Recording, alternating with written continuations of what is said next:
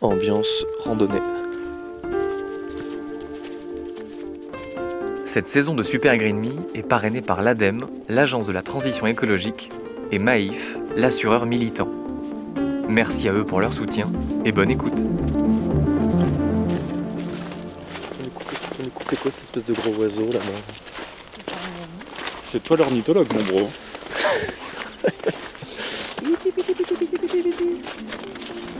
Super Green Me, saison 2, épisode 10.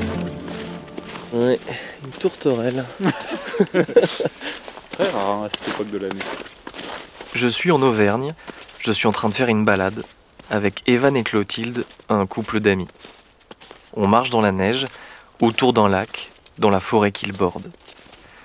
C'est un ancien cratère de volcan, ce qui fait que le lac euh, fait presque un rond parfait. Le cadre est superbe, c'est très calme. C'est la fin d'après-midi, le soleil se couche, il y a des nuages, les eaux sont sombres. Il y a une, ah, il y a une légende aussi autour de ce lac. Comme il est extrêmement profond, il y aurait une église engloutie. Donc la légende, c'est qu'on pourrait entendre la cloche de l'église sonner euh, du fond du lac. Un peu On flippant. essayer d'entendre. Un peu flippant. Je viens simplement passer euh, deux jours ici en Auvergne pour voir Evan que j'ai rencontré pendant mes études et Clotilde, sa femme. Ils viennent de s'installer ici et veulent me faire découvrir leur nouvelle région. Mais euh, je m'attendais ni à faire des excursions dans la nature comme ça, ni à skier de la neige, ce qui fait que je suis assez mal équipé. J'ai les pieds trempés.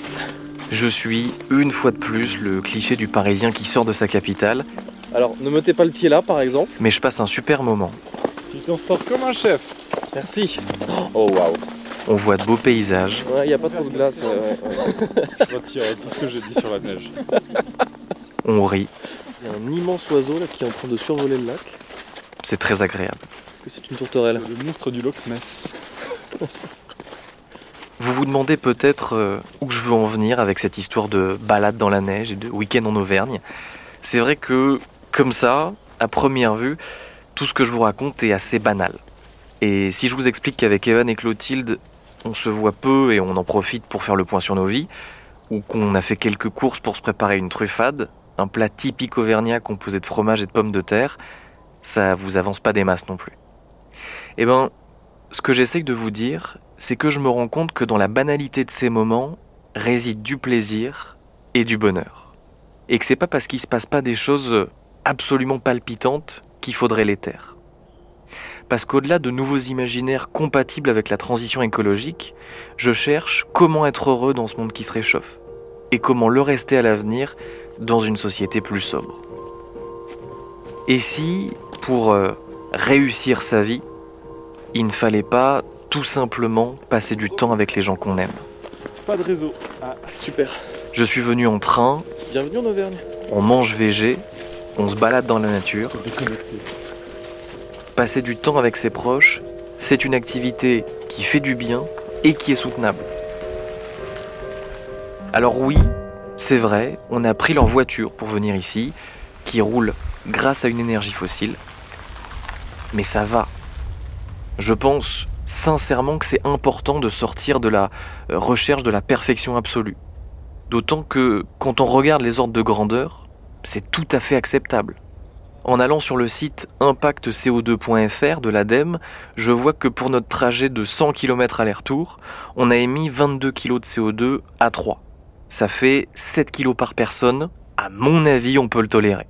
On y a passé tout l'après-midi, on a passé un bon moment, et en comparaison, si on avait euh, préféré faire du shopping par exemple, et que je m'étais acheté, disons, rien qu'une seule chemise pour me faire plaisir, j'aurais émis deux fois plus de CO2. Ce qui fait que je classe l'activité balade en extérieur avec ses amis dans la catégorie bas carbone et soutenable.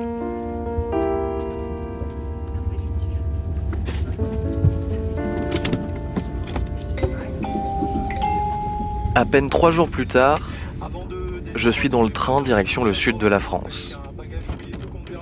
Je vous ai dit il y a deux épisodes que Noël approchait. J'étais en train euh, d'emballer des cadeaux.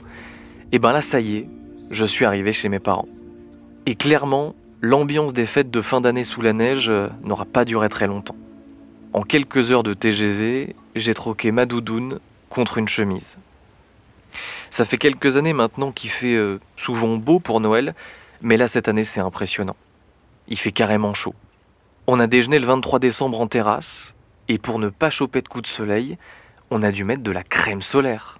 Un 23 décembre.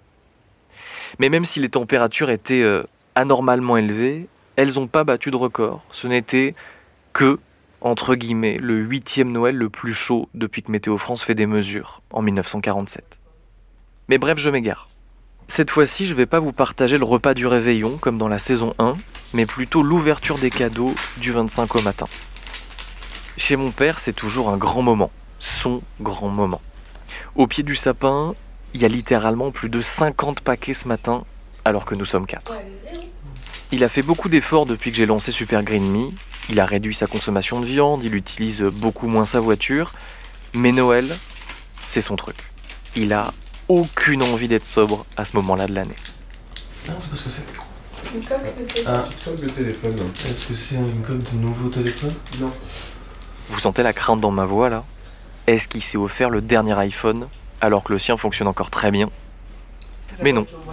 Jusque-là, ça va. Ah, c'est- ah oui, c'est un autre cadeau. Bon, t'es content Oui, très content. Voilà. Franchement, euh, Franchement, bravo. j'ai eu du mou. Chacun ouvre à tour de rôle un cadeau. Ouvre le paquet au lieu de lire le, le truc sur le côté. Il se fait des suspens. Moi j'ai eu euh, les fameuses chaussettes que j'attendais tant, un manteau et des chocolats notamment. Et puis c'est encore à mon père. Oh, waouh C'est un magazine sur les États-Unis. Ah bon, vous aimez bien les États-Unis? Mince On en a pas ici, ouais. C'est dommage qu'on l'avait su. Et ce n'était pas le seul. Le Papa Noël lui en a porté une dizaine sur Boston, la Californie, Washington. C'est- Allez, encore un, magazine? C'est Bon, USA Magazine? Ouais.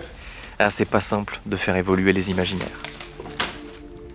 Il y aura donc peut-être euh, d'autres voyages aux États-Unis pour mon père, mais honnêtement, moins qu'avant et moins fréquent, je pense. Il a plaisanté plusieurs fois pendant les fêtes en disant euh, qu'il avait plus le droit de partir, euh, sous-entendu que je l'empêchais de prendre l'avion, ce qui est totalement faux. Mais ça montre au final que quand on a conscience de son impact, on peut en faire abstraction un temps, mais pas indéfiniment. Et l'essentiel, il est là progresser ensemble. C'est tout à fait normal qu'on soit pas au même niveau dans notre transition écologique. Et c'est pas si grave. Ce qui me touche, c'est qu'il essaye, qu'il soit compréhensif et qu'il soit sur le bon chemin.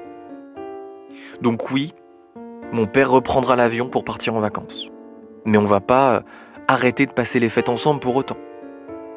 Il faut surtout pas, je pense, tomber dans le piège de la perfection, encore une fois, ou de l'intolérance et nous éloigner. Ces moments ensemble sont des moments très importants.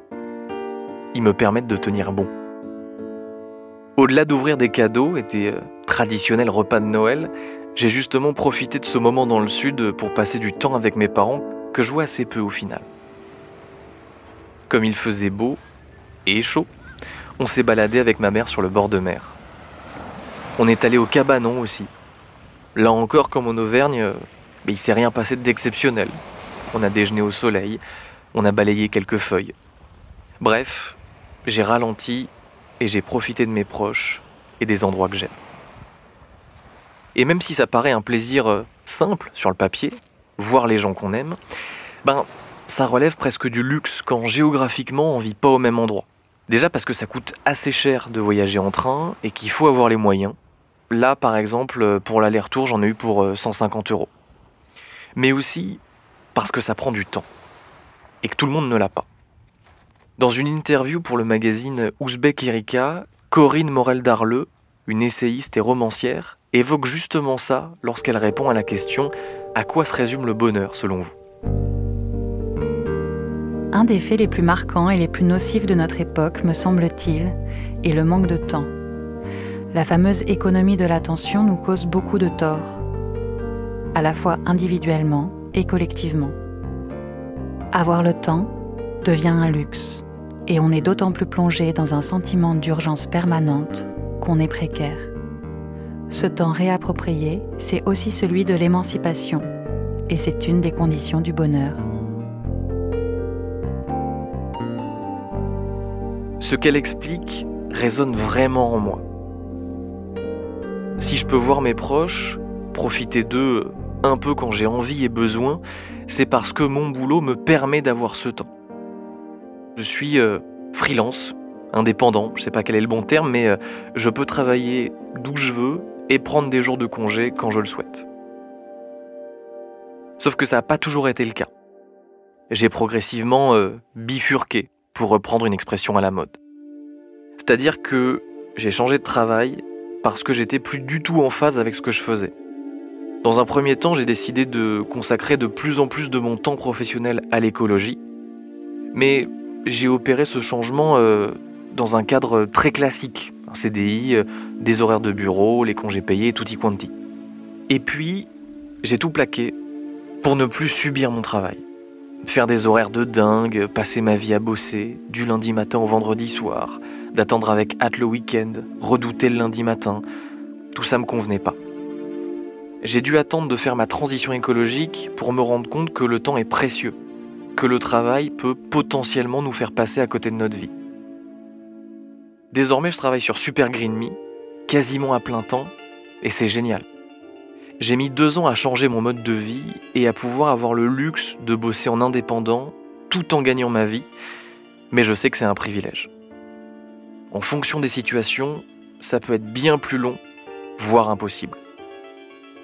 Avoir un crédit immobilier, un salaire modeste, un ou des enfants à charge, être en fin de carrière, être malade, tout ça, ça peut rendre difficile le fait de passer son temps libre et son bien-être avant le fait d'avoir un job stable et un salaire fixe qui tombe tous les mois. Après, la bonne nouvelle, c'est que pour réaliser sa transition écologique et s'octroyer au passage plus de temps libre, il ne faut pas obligatoirement faire comme moi et tout plaquer pour lancer son podcast sur l'écologie. Il existe d'autres chemins qui sont euh, bien moins compliqués.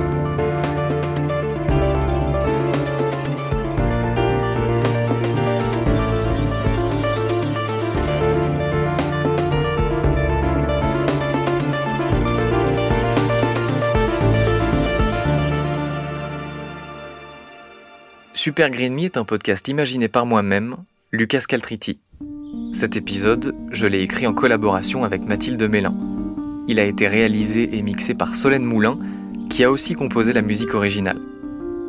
La saison 2 de Super Green Me est une production Studio Fact Audio. Si vous avez aimé cet épisode de Super Green Me, partagez-le, parlez-en autour de vous et, si ce n'est pas encore fait, abonnez-vous au podcast pour ne pas rater les prochains épisodes. Un immense merci à Maïf, l'assureur militant, et l'ADEME, l'agence de la transition écologique, de parrainer cette saison 2 de Super Green Me. Si vous aussi vous faites votre transition écologique, je vous recommande d'aller sur le site agirpourlatransition.adem.fr.